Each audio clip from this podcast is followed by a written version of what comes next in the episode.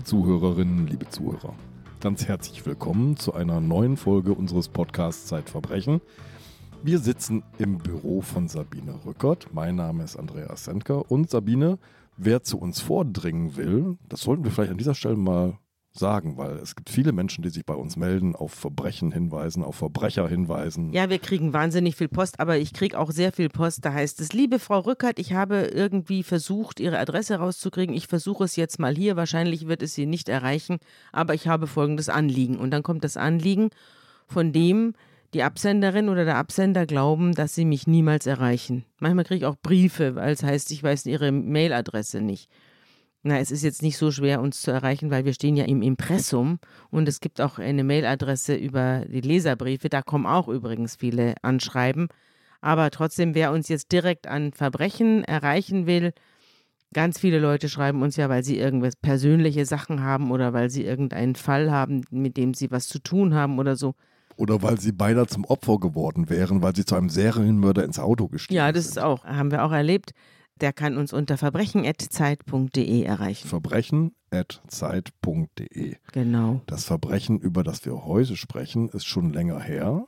Es geht um wahrscheinlich einen der berühmtesten Fälle einer Kindesentführung, wir können es gar nicht sagen, eines Verschwinden eines Kindes.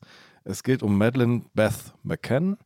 Am 12. Mai 2003 wurde sie geboren in Großbritannien. Am 3. Mai 2007 ist sie aus einer Ferienwohnung in Praia da Luz an der portugiesischen Algarve verschwunden. Fast vierjährig ist sie da gewesen. Genau. Und vor ein paar Wochen kam eine Meldung, die habe ich dann irgendwie im Internet aufgeschnappt, dass sich jetzt eine junge Frau gemeldet haben soll, die sagt, ich bin die verschleppte Maddie, endlich will ich es der Welt sagen. Und daraufhin habe ich Anne Kunze angerufen meine Kriminalreporterin der Zeit und Nachfolgerin. Und die hat sofort gesagt, das mache ich, das schaue ich mir mal an, diese Figur. Und ist losgestürmt und heute ist sie unser Gast hier. Das habe ich in der Tat. Hallo, liebe Samine, lieber Andreas. Julia W., 21, ziemlich aktiv auf Instagram, wo sie viel postet und unter anderem am 14. Februar 2023, ich brauche einen DNA-Test und muss Kontakt mit Maddies Eltern haben. Genau, das war der erste Post, Andreas, den du da vorgelesen hast. Du hast Kontakt mit ihr aufgenommen. Ich habe Kontakt mit ihr aufgenommen, aber besucht hat sie meine Kollegin Sophie Rebmann, die in Polen ist und dankenswerterweise alles hat stehen und liegen lassen und als einzige Journalistin tatsächlich empfangen wurde von der Julia W. Also die Julia ist eine Polin. Die Julia ist eine Polin und vielleicht können wir noch mal ein bisschen erzählen, wie sie überhaupt viral gegangen ist. Ja. So heißt das ja. Ne? Also sie setzt diesen ersten Post ab, alles spielt auf Instagram. Ne? Das ist eine reine Instagram-Geschichte von dieser Julia W. Und dort setzt sie diesen Post ab und postet dann immer wieder zum Beispiel Kindheitsbilder von sich und auch von Madeleine McCann und sagt dann so, ja, schaut mal, hier ist doch eine Ähnlichkeit, da ist doch eine Ähnlichkeit, die Gesichtsform ist ähnlich.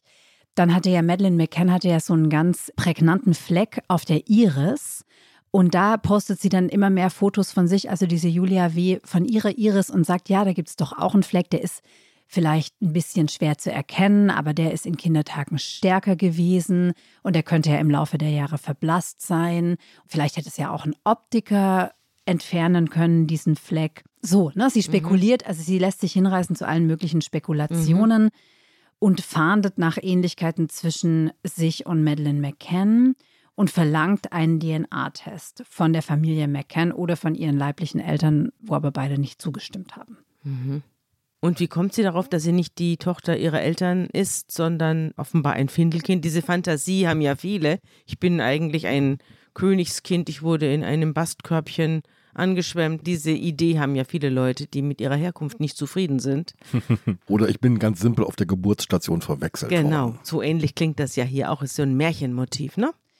Sie hat meiner Kollegin Sophie Rebmann erzählt, sie geht davon aus, dass sie nicht diese Julia W. sein kann, als die sie aufgewachsen ist, weil sie kaum Erinnerungen an ihre frühe Kindheit hat. Also sie kann sich an gar nichts erinnern. Die Eltern hätten auch immer nur ganz ausweichend geantwortet.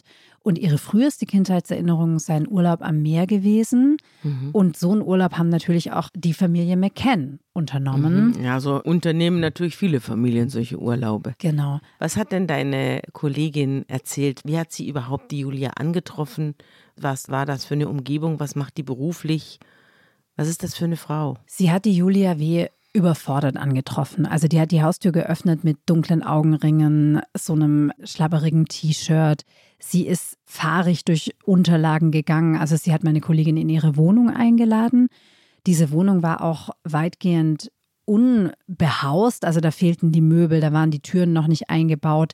Sie lebte mit ihrem Freund zusammen aber der Freund und sie hatten noch keine Gelegenheit und kein Geld, diese Wohnung richtig zu bewohnen. Ne? Die hausten da sozusagen eher ja, in so einer leeren Dreizimmerwohnung. Genau, in einem Provisorium, in einem Neubaugebiet einer polnischen Stadt, von der wir nicht verraten möchten, wo sie liegt. Und der Freund kommt für den gemeinsamen Lebensunterhalt auf. Die Julia W. hat bis vor kurzem noch Nachhilfe gegeben, aber jetzt wollten dann die Eltern nicht mehr, dass sie weiter Nachhilfeunterricht gibt ihren Kindern vielleicht auch verständlich. Und sie war dann zu dem Zeitpunkt, zu dem meine Kollegin sie getroffen hat, wirklich nur noch mit ihrem eigenen Fall beschäftigt, wie sie das genannt hat. Und vielleicht kann ich ja noch dazu sagen, dass sie erzählt hat, gepostet hat und auch meine Kollegin erzählt hat, dass sie missbraucht worden sei als Kind und als Jugendliche von einem Familienmitglied. Dazu hat sie auch ein Gerichtsurteil präsentiert. Da konnten wir nicht nachprüfen, ob das echt ist, aber das gab zumindest ein Dokument dass der Täter auch verurteilt wurde. Im Foto hat sie das präsentiert, Sie oder? hat es auch auf Instagram präsentiert, genau, und sie hat es auch meiner Kollegin in Screenshot davon geschickt. Und sie sagt, das sei für die Familie durchaus erkennbar gewesen, dieser Missbrauch. Und ihre leibliche Mutter hätte sowas niemals zugelassen, dass sie missbraucht wird. Und deswegen ist sie überzeugt, kann die Frau, bei der sie aufgewachsen ist und die sich als ihre Mutter zu erkennen gegeben hat, niemals ihre echte Mutter sein.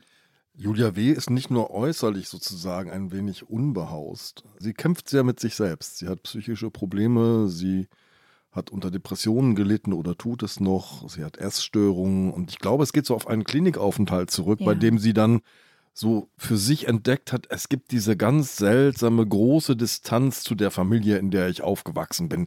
Da fehlt mir jede Bindung da stimmt irgendetwas nicht. Das war so ihr Verdachtsmoment, der da entstanden ist. Sie ist ja Anfang 20 und war bereits dreimal stationär untergebracht.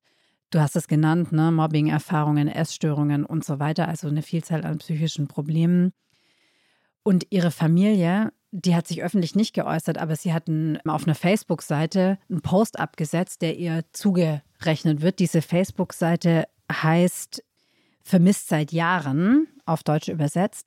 Und da sagt die Familie, dass es eigentlich selbstverständlich ist, dass Julia die Tochter, Enkelin, Schwester, Nichte und Cousine und Stieftochter ist. Und die Familie, wenn das stimmt, sagt, wir haben Erinnerungen, wir haben auch Fotos und dass auch Julia diese Fotos besitzen würde. Aber sie hätte sie eben mitgenommen, zusammen mit ihrer Geburtsurkunde und zahlreichen Arztbriefen aus dem Krankenhaus. Die Familie, wenn es sie ist, sagt dann weiter, dass die Julia immer berühmt sein wollte und jetzt endlich Beachtung gefunden habe. Und dann stellt die Familie eine Frage, die mich glauben lässt, dass es tatsächlich die Familie ist. Und zwar, was ist denn, wenn die Aufmerksamkeit abflacht? Wie geht es ihr dann? Dann ist sie komplett im Nichts und darüber macht sie sich Sorgen. Apropos Aufmerksamkeit. Wie groß ist die Aufmerksamkeit, die Julia geerntet hat? Und was hat das alles mit dem Fall Maddie zu tun? Vielleicht sagst du einfach auch noch ein bisschen was zu dem berühmten Fall Maddie. Da gibt es auch eine, wie ich finde, nicht besonders gute Netflix-Doku dazu mit ein paar Teilen, acht oder so. Man muss es sich nicht angucken, aber ich finde, dass es eine, eine nicht besonders gelungene Serie ist. Aber auf jeden Fall kannst du ja vielleicht ein bisschen was zu dem Fall sagen. Also die Aufmerksamkeit, die die Julia W. innerhalb von Stunden bekommen hat, ist enorm. Die hatte schon nach kurzer Zeit über eine Million Follower. Die hat Videos dann gedreht, die drei Millionen Leute teilweise angeschaut haben. Also wir sagen ja dazu, dass ein Profil viral geht. Das ist bei ihr der Fall gewesen. Und das liegt ganz sicher daran, dass auch der Fall der Madeleine McCann ein Fall ist, der wahrscheinlich so viel Aufmerksamkeit erzeugt hat, wie es noch nie bei einem Fall von einem vermissten Kind war. Also diese Madeleine McCann ist ja verschwunden im Jahr 2007 und die Eltern haben sofort danach Interviews gegeben, sich der Presse gestellt und haben eine große Suchkampagne gestartet. Ich glaube auch, dass es daran liegt, die Umstände, ne? Also die Eltern machen Urlaub in so einer Ferienwohnung, dann gehen sie abends essen mit Freunden. Alle Paare lassen ihre Kinder in den Ferienwohnungen schlafen, checken ab und zu nach den Kindern. Ein Paar hat auch ein Babyfon da, das die Kinder überwachen soll. Das ist natürlich der Albtraum von allen Eltern. Ne? Das kann man sich gar nicht vorstellen, wie schrecklich das ist. Und deswegen glaube ich, dass es da von Anfang an eine große Empathie gab. Also mhm. jeder wollte wissen, was ist passiert. Ne? Alle haben mitgefiebert und sie ist ja bis heute nirgendwo aufgetaucht, weder lebend noch als Leiche. Also die Eltern kamen abends zurück. Sie sind in ein Restaurant gegangen, genau. das in diesem Hotelkomplex ja. integriert ist und ist aber ein paar hundert Meter weg gewesen. Also ein vierjähriges Kind allein lassen ist Mit natürlich... ihren Geschwistern sogar noch. Ne? Mhm, die, die waren aber noch kleiner. Genau, die hatte noch Zwillinge dabei in ihrem ja. Zimmer. Und die Eltern waren essen gemeinsam mit Freunden jeden Abend in demselben Restaurant. Das ging so einmal um die Ecke. Mhm. Und die Eltern haben dann gesagt, dass sie und die Freunde so Checkgänge gemacht haben zu dem Schlafzimmer der Kinder. Also immer ist einer aufgestanden, die Eltern sagen so alle 20, 30 Minuten und hat so einen Rundgang gemacht, um die Kinder zu kontrollieren. Mhm. Und als die Kate McCann, also die Mutter, dann einen Rundgang gemacht hat, ist ihr aufgefallen, die Tür ist offen, das Fenster steht auf und Maddie ist nicht da. Die Zwillinge schlafen. muss man vielleicht dazu sagen. Ein ne? Apartment. Mhm. Ich war gerade an der Algarve mhm. und es gibt eine, eine, ganze Reihe solcher Ferienanlagen. Ne? Man mhm. muss sich das so vorstellen wie so gated Communities. Ne? Die sind mit einem Zaun umgeben, es gibt ein mhm. Tor und da drin gibt es unterschiedliche Bungalows, Häuser. Viele dieser Hotels haben nicht nur ein Restaurant, sondern drei oder vier, sodass die Gäste sich aussuchen können, wo sie jeweils essen. Und man fühlt sich tatsächlich in so einer gated Community eigentlich ziemlich sicher. Nach dem ja, Motto, da kann den Kids eigentlich nichts passieren. Ja, aber das Zimmer von Maddie ging auf die Straße raus. Und zwar nicht ah, gated, ah, sondern es war, war direkt gated. mit Anschluss zur Straße. Ja, man konnte von der Straße aus reinsteigen und es hat ja wohl auch jemand gemacht oder es wurde vorgetäuscht. Es gab ja eine große Verdachtskampagne gegen die Eltern auch. Das sind Ärzte und man hat vermutet, dass sie, um die Kinder ruhig zu halten, denen was gegeben haben. Ein Beruhigungsmittel, das dann eben falsch dosiert zum Tod der Medi geführt haben soll und zur anschließenden Beseitigung der Leiche durch die Eltern. Das hat ja die portugiesische Polizei sehr lange vermutet. Aber diese Vermutung ist entkräftet. Die ganzen Spuren, die da untersucht wurden mit Mietwagen und so weiter, das stimmte nicht. Ne? Mhm. Diese da Hunde, die da angeschlagen entdeckt worden. Ja, äh, auf der Wohnung. Äh, genau, aber das, das hat sich nicht, stellte sich raus, dass diese Blutspuren in dem Mietwagen der erst nachträglich gemietet wurde, also nach dem Tod, jedem hätte gehören können. Also das DNA-Profil hätte sowohl der Maddie gehören können, als auch der Kate, als auch einem von den Zwillingen. Also das ist wirklich entkräftet, muss man auch einmal klar sagen, dass die Eltern nicht mehr im Zentrum der Ermittlungen stehen. Aber sie sind natürlich durch die Suchkampagne, die sie selbst entfacht haben, dann auch wirklich regelrecht gejagt worden. Also dann sind sie nach England ausgereist, nachdem sie von der portugiesischen Polizei da befragt und als Beschuldigte geführt wurden. Und Journalisten haben vor ihrem Haus Stellung bezogen und mit so riesigen Kameraobjektiven sind denen überall nachgegangen. Mhm. Das ist wirklich, also ich stelle mir das echt schrecklich vor, ne? wie die vorgeführt wurden und gejagt wurden. Ja. Aber das gehört natürlich zu diesem Fall ganz besonders dazu, ja. Also so, die haben eine mediale Präsenz gehabt, die Eltern, auf der Suche nach ihrer Tochter, die gewaltig war. Ne? Und die sind richtig auf Tournee gegangen durch verschiedene Länder. Die waren hier in Deutschland, die haben sich an Fernsehsender gewandt, die saßen in Talkshows. Also das war schon ein riesiges Aufwallen, was da passierte. Das stimmt, die Eltern haben wahnsinnig nach der Tochter gesucht, aber ich glaube, da muss man sich schon auch fragen, was würde man selbst machen? Würde man selbst nicht auch Himmel und Hölle in Bewegung setzen und den Papst besuchen, wie es die Eltern zum Beispiel getan mhm. Um auf das Verschwinden der Tochter aufmerksam zu machen. Es gibt ja auch immer wieder Fälle von Kindern, die nach Jahren wieder auftauchen. Und da ist man dann angewiesen auf Hinweise aus der Bevölkerung. Also uns allen ist ja noch in Erinnerung zum Beispiel Natascha Kampusch und andere Fälle, wo die entführten Kinder dann nach vielen, vielen Jahren plötzlich wieder auftauchen. Dann kann man vielleicht nochmal sagen, dass immer wieder auch Verdächtige, es tauchten dann Phantombilder auf, irgendwelche äh, Zeichnungen, neue Zeichnungen. Zeugen wurden wieder und wieder befragt, dann schließlich von der britischen Polizei. Und jetzt taucht eben die Julia auf aus Polen, die sagt, ich bin Madeleine McCann. So, jetzt stellt sich als allererstes heraus, die ist anderthalb Jahre älter. Ja, dazu sagt sie, naja, es wäre ja nur logisch, wenn ich entführt wurde, dass man mein Geburtsjahr manipuliert hat. Also dazu hat sie auch eine Erklärung präsentiert. Es gab aber auch Gesichtserkennungsexperten, die am Anfang gleich gesagt haben, na, das ist schon sehr unwahrscheinlich, dass es sich da um dieselbe Person handelt. Auch wenn die beiden Mädchen, wenn du dir Kindheitsfotos anschaust, also die sie gepostet hat, sind schon zwei kleine blonde Mädchen. Da gibt es schon, also man kann schon durchaus denselben Typ erkennen. Ich habe die Bilder hier vor mir. Also Maddie McCann hat so einen rosa Sonnenschutzhut auf und umklammert mit kleinen Händen vier Tennisbälle und grinst freundlich in die Kamera. Daneben das Bild unserer Julia W. aus Polen. Das ist so ein kleines, ja, zartes Mädchen im geblümten T-Shirt. Also wenn man das sieht, da ist die Julia wahrscheinlich so sieben oder so. Mhm. Da könnte man schon glauben, dass ja. sie es ist. Hm. Also ja, es gibt eine gewisse Ähnlichkeit, aber du hast ja schon gesagt, es gibt mhm. also forensische Verfahren, es gibt auch Gesichtserkennungsprogramme, also Artificial Intelligence ist gerade in aller Munde, KI, die untersuchen so Proportionen im mhm. Gesicht. Und die verändern sich halt mit dem Alter sehr typisch und nach einem bestimmten Muster. Also wie weit stehen die Augen auseinander, wie hoch stehen die Wangenknochen und so, mhm. solche Sachen. Mhm. Und da hat das Programm offenbar sehr eindeutig gesagt, sehr unwahrscheinlich, dass es sich hier um dieselbe mhm. Person handelt. Wie viele Follower hat denn Julia nun durch ihre Offenbarung? Also mittlerweile sind es jetzt ein bisschen weniger wieder. Manche sind jetzt entfolgt.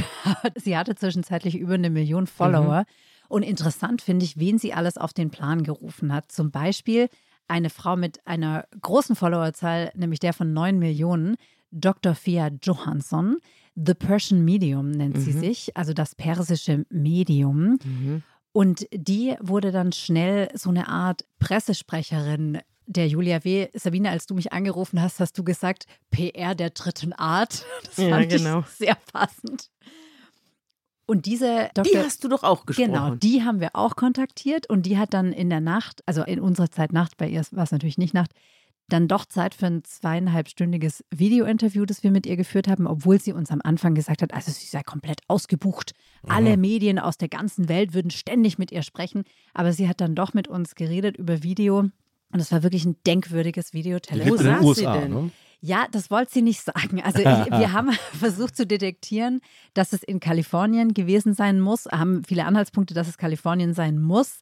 Sie hat dann auch später die Julia zu sich geholt und dann auch LA genannt, aber sie hat das nicht gesagt. Also sie will alles verschleiern und so ungefähr wollte sie auch alles verschleiern, was sie in dem Telefonat gesagt hat. Zum Beispiel, sie würde ganz häufig mit der Polizei zusammenarbeiten, natürlich auch in diesem Fall und immer wenn du dann nachgefragt hast, wir haben sie natürlich gefragt, ne, in welchen Fällen haben sie mit der Polizei zusammengearbeitet, mit wem arbeiten sie genau zusammen, wollte sie nichts sagen, um die Ermittlungen nicht zu gefährden, weil die Auftraggeber das nicht möchten.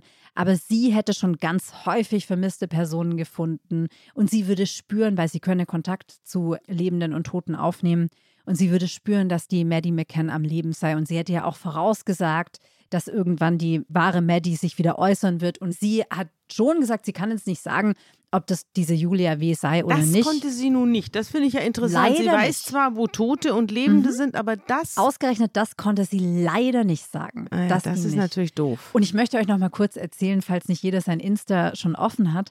Diese Frau ist wirklich auch eine Erscheinung. Ne? Die nahm Platz in einem hautengen Hosenanzug, ganz in schwarz, ihre Haare auch so schwarz und sehr ordentlich frisiert und hatte so ein ganz glattes Gesicht und so ganz dunkel geschminkte Augen. Und ich habe sie dann gefragt, ja, wie alt sind sie eigentlich? Weil es war wirklich so eine alterslose Frau, wo man es nicht sagen kann. Und dann hat sie gesagt, sie sei immer noch unter 40, weil sie auch ihr wahres Alter nicht verraten wollte. Mhm.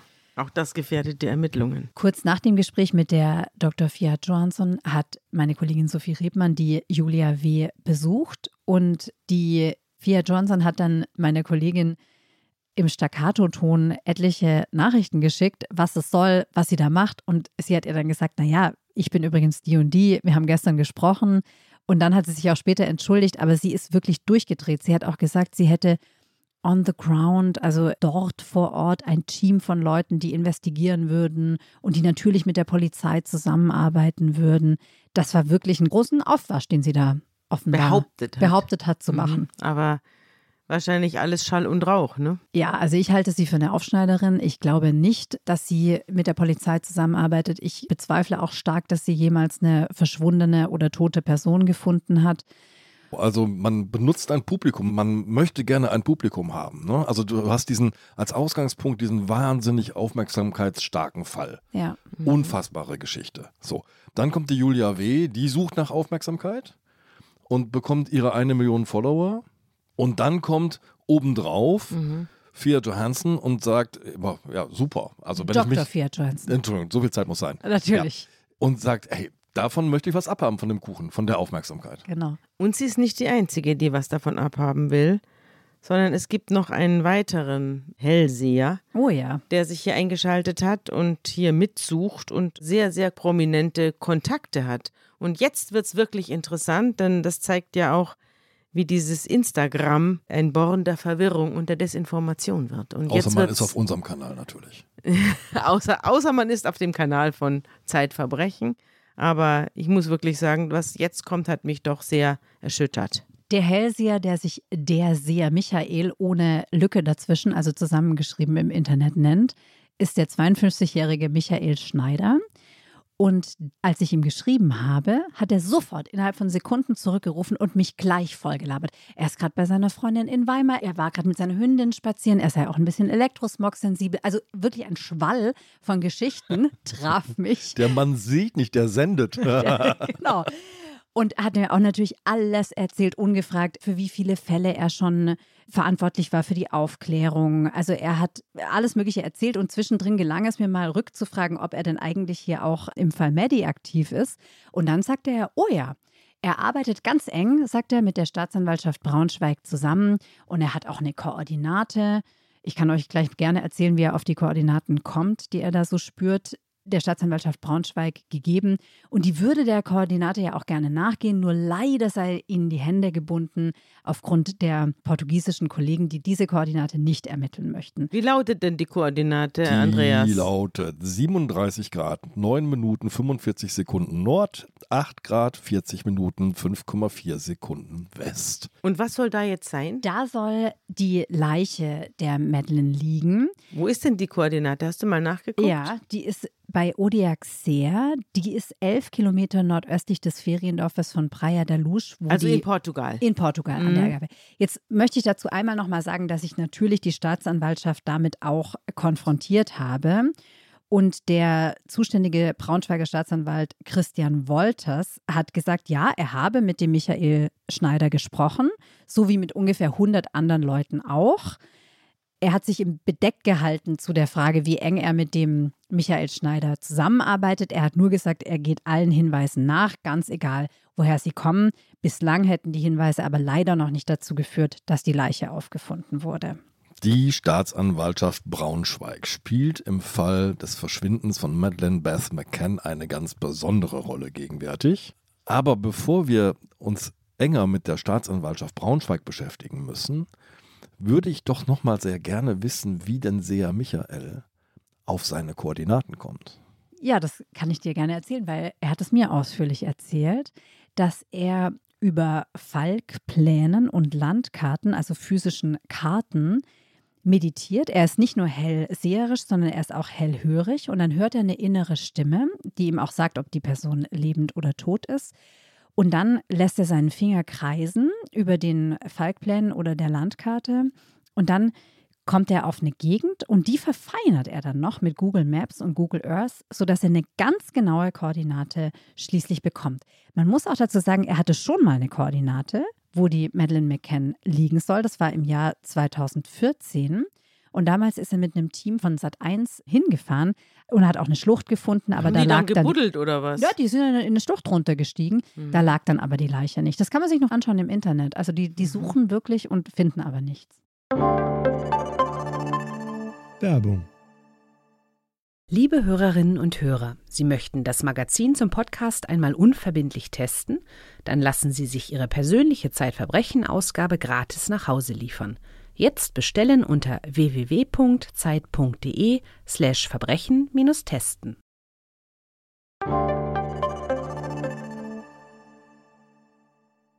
Wenn es wirklich so wäre, dass diese Hellseher ständig die Leichen oder die Verschwundenen finden, dann fragt man sich, wie kommt es dann, dass in Deutschland 3000 Leute verschwunden sind?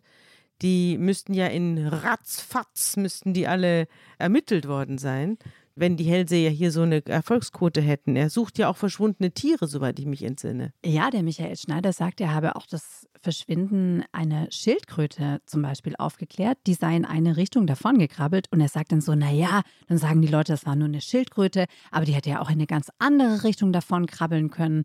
Und Tiere spielen sowieso für ihn eine große Rolle. Weil er würde auf deine Frage, ne, wie kommt es, dass so viele Fälle nicht aufgeklärt sind, sagen, naja, weil man mich nicht fragt, weil man nicht auf mich hört. Weil er hat mir sehr viele Fälle genannt, wo er ganz, ganz knapp nur daneben war. Zum Beispiel in einem Fall in Berlin, so ein verschwundener Berliner, da hat er gesagt, sei Deutschlands bester Spürhund eingesetzt gewesen, Atros oder Athos. Und er sei besser gewesen als Deutschlands bester Spürhund, weil der hätte die Leute in die Stolper Heide geschickt 35 Kilometer vom tatsächlichen Auffinderort und er hätte gesagt, die Leiche liegt an einem Kanal und es sei nur zwei Kilometer vom tatsächlichen Fundort der Leiche entfernt gewesen. Ja, zwei Kilometer können sehr weit sein. Ja. Aber die Schildkröte wurde gefunden, oder? Die Schildkröte wurde gefunden und er sagt, dass auch Vermisste, also tote Vermisste gefunden wurde, wo es dann meistens um Suizide ging.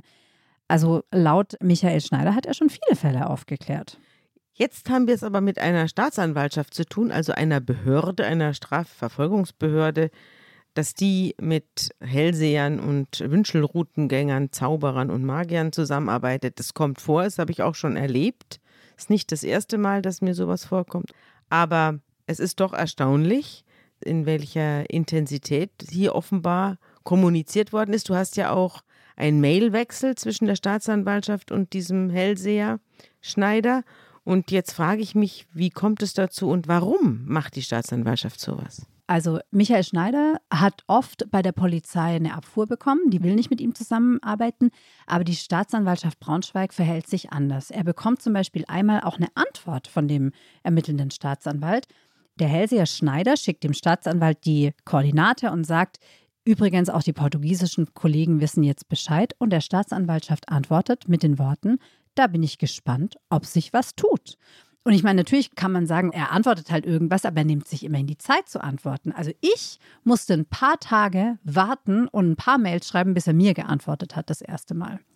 Die Braunschweiger Staatsanwaltschaft recherchiert nicht umsonst in alle möglichen Richtungen und spricht, du hast vorhin gesagt, mit ganz, ganz vielen Menschen, denn die haben einen neuen Tatverdächtigen am Wickel. Der soll jetzt der Entführer von Maddie McCann sein ja. und der Mörder. Christian B., das habe ich den Staatsanwalt auch gefragt. Er sagt, ja, wir gehen weiterhin davon aus, dass Christian B. die Maddie getötet hat. Wer ist Christian B.? Christian B. ist ein Mann, ein Deutscher, der in Portugal gelebt hat, an der Algarve und der aktuell in Haft sitzt, verurteilt wurde wegen der Vergewaltigung einer älteren Dame, auch an der Algarve. Er soll eingebrochen sein in Ferienhäuser, in Hotels und er hat auch nachweislich Material, auf dem sexuelle Gewalt gegen Kinder zu sehen ist. Also, der Christian B. gerät in den Fokus, weil er war zu der Zeit, zu der Maddie McCann verschwunden ist, in Portugal unterwegs. Er war die Jahre davor und die Jahre danach auch ständig dort, war mit einem VW-Bus, glaube ich, da mhm. und hat sich an der Algarve rumgetrieben. Er meldet am Tag nach der Tat sein damaliges Auto um. Das ist so ein äh, Verdachtsmoment. Aber er gerät in den Fokus, wenn ich dich da ganz kurz unterbrechen Na, darf. unbedingt. Nicht, weil die portugiesische Polizei all das ermittelt hätte von sich aus, was du da erzählst, sondern weil sich ein Zeuge an die Behörden wendet, Helge B., und diesen Helge B. kann man sich im Privatfernsehen anschauen, wenn man möchte. Ich habe auch Aufnahmen von dem. Das ist ein vermummt auftretender Mensch, der. Mit Skimaske. Mit Skimaske auftretender Mann, der sagt, dass der Christian B. ihm auf einem Hippie-Festival in Spanien was erzählt hat, woraus der Zeuge Helge B. geschlossen hat, dass der Christian B. verantwortlich sei für das Verschwinden von Madeleine McCann. Und deswegen kommt die Polizei auf ihn, auf den Christian B. Und dann ermittelt sie das alles, was du hier gerade völlig korrekt vorgetragen hast. Und wie kommt jetzt die Staatsanwaltschaft Braunschweig ins Spiel dabei? Ja, die Staatsanwaltschaft Braunschweig ist der Überzeugung, für das Verfahren zuständig zu sein, weil sich der Christian B. dort mal in einem Kleingarten aufgehalten hat. Offiziell gewohnt hat er in Sachsen-Anhalt, aber die Staatsanwaltschaft Braunschweig hat auf 70 Seiten gegenüber dem Landgericht klein in klein dargelegt, dass sie doch zuständig sein könnte. Also da geht es um Meldeanschriften, um Kleingartenvereine, um die Frage, wo der Christian B. tatsächlich gewohnt hat oder wo er sich bloß aufgehalten hat. Also man kämpft um diesen Angeklagten. Man kämpft wirklich. Um diesen Verdächtigen. Genau, mhm. man kämpft um ihn. Und jetzt hat aber ganz aktuell im April das Landgericht Braunschweig entschieden, dass die Staatsanwaltschaft Braunschweig eben nicht zuständig ist für Christian B. Und auch das Landgericht hat auf einigen Seiten dargelegt, wo der Christian B. gewohnt haben könnte, welche Wohnung er bloß einem Freund überlassen haben könnte, wo er mit seinem Auto lang gefahren ist und wofür das dann wiederum spricht. Also die Behörden haben sich intensiv mit dieser Frage der Zuständigkeit beschäftigt. Und die Staatsanwaltschaft hat gegen diesen ganz aktuellen Beschluss des Landgerichts jetzt schon Beschwerde eingelegt und gesagt, wir sind doch zuständig. Und jetzt ist es so, die Staatsanwaltschaft hätte die Möglichkeit, das Verfahren nach Magdeburg abzugeben, wo der Christian B. gelebt hat, oder nach Frankfurt, wo er aufgegriffen wurde, also wo er von den Behörden ergriffen wurde. Das tut sie aber nicht indem sie Beschwerde einlegt, sagt sie ja, ich möchte das Verfahren bei mir behalten. Wir sollen es hier in Braunschweig machen. Und wenn wir das mal durchspielen, dann könnte das auch zum Problem werden.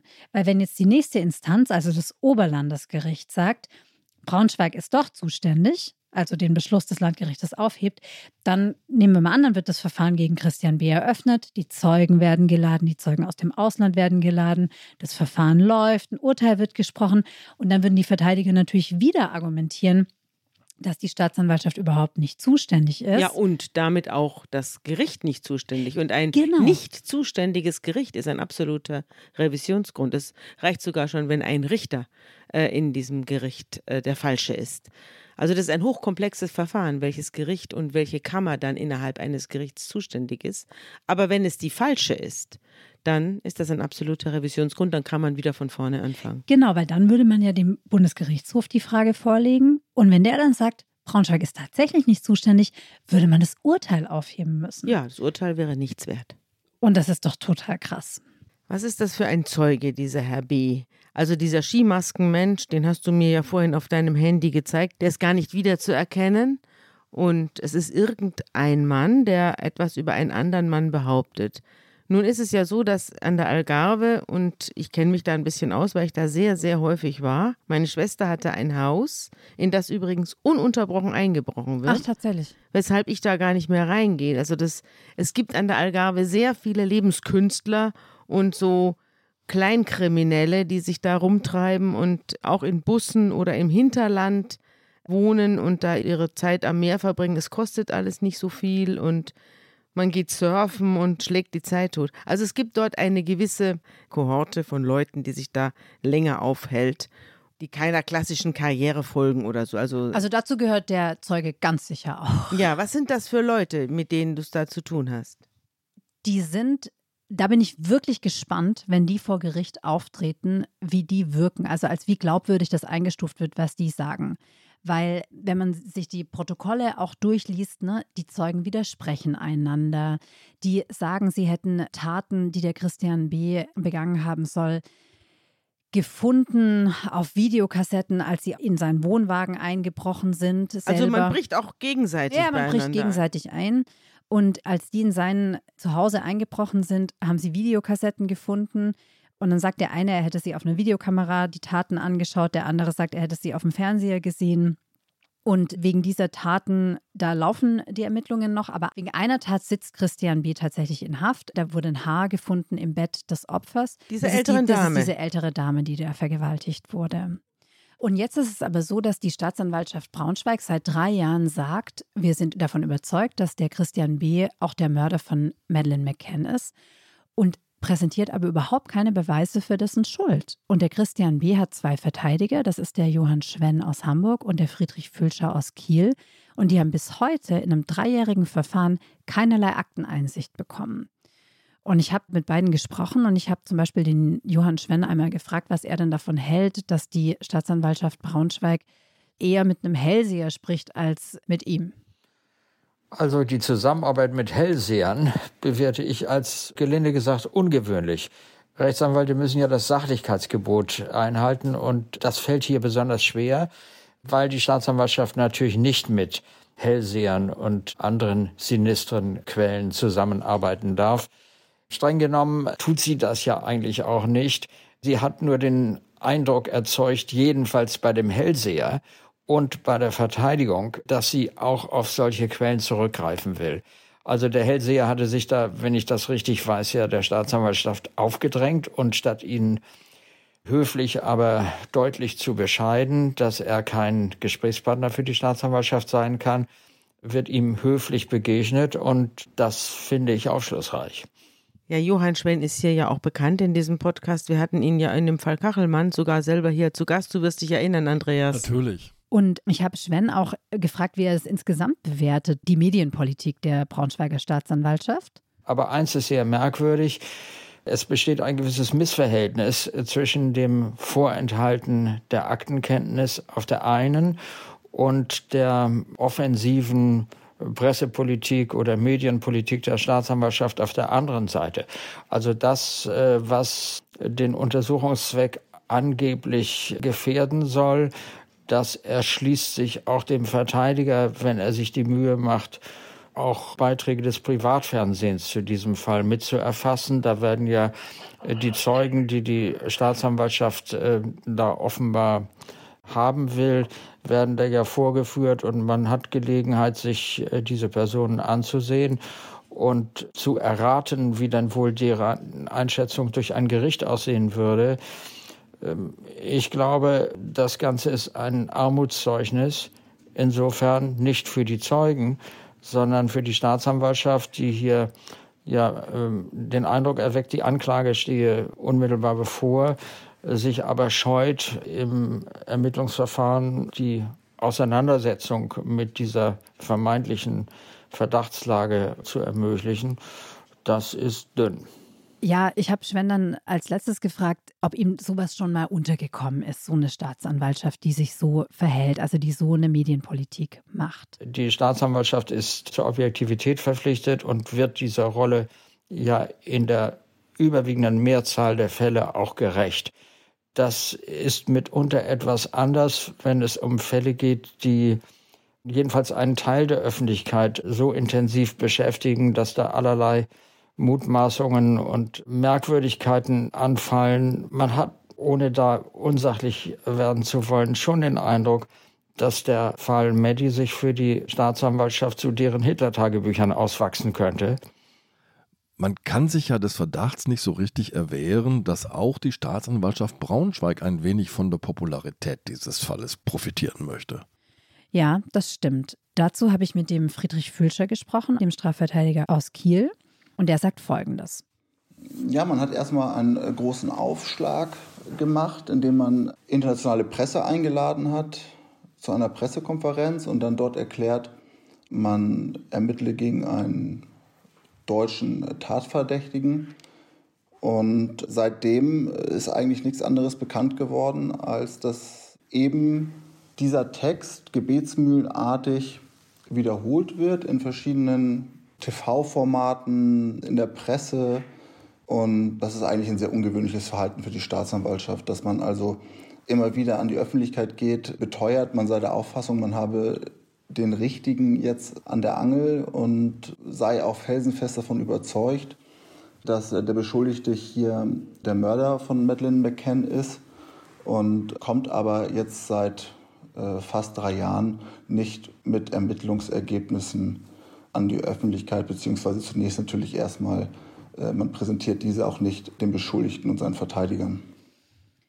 Und ich habe den Herrn Filter auch gefragt, ob das normal ist, dass er so von manchen Sachen auch erst aus den Medien erfährt oder ob das was Besonderes ist. Ja, das ist äh, definitiv was Besonderes in meinen Augen. Jedenfalls in diesem Umfang.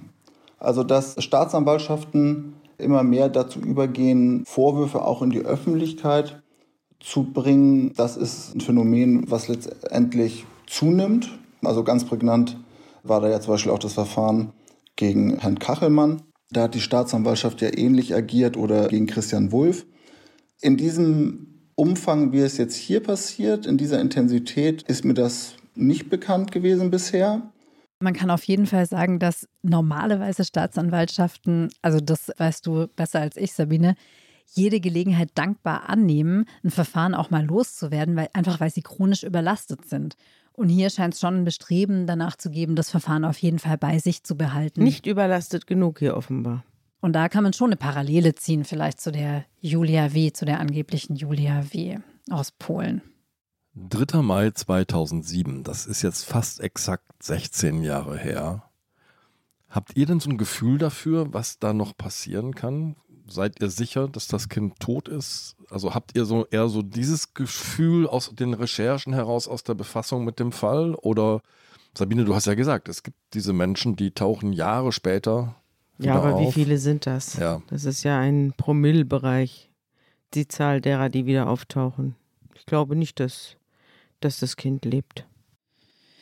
Also ich bin gespannt, ob tatsächlich irgendwann Anklage gegen Christian B. erhoben wird und vor allem von welcher Staatsanwaltschaft.